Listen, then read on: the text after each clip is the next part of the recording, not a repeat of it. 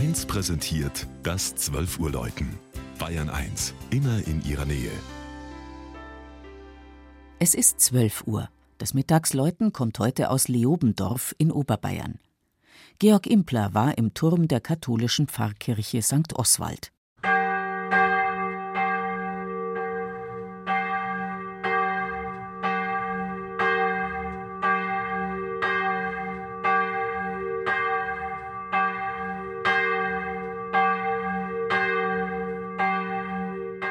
Leobendorf liegt im Landkreis Berchtesgadener Land und ist heute Teil der Stadt Laufen.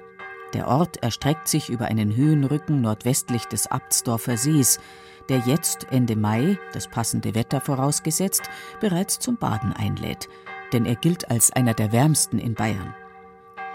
Das Gotteshaus steht im Ortszentrum und grüßt mit seinem spitzhelmbewehrten Turm weit über das südostoberbayerische Hügelland zur Salzach und hinein nach Österreich.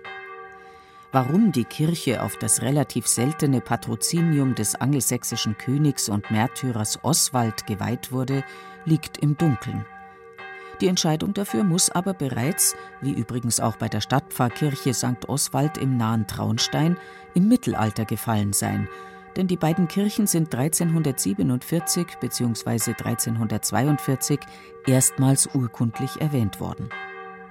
Jedenfalls galt St. Oswald als gewaltiger Wetterherr, den man am 5. August mit Prozessionen zur Abwehr von Hagel anrief.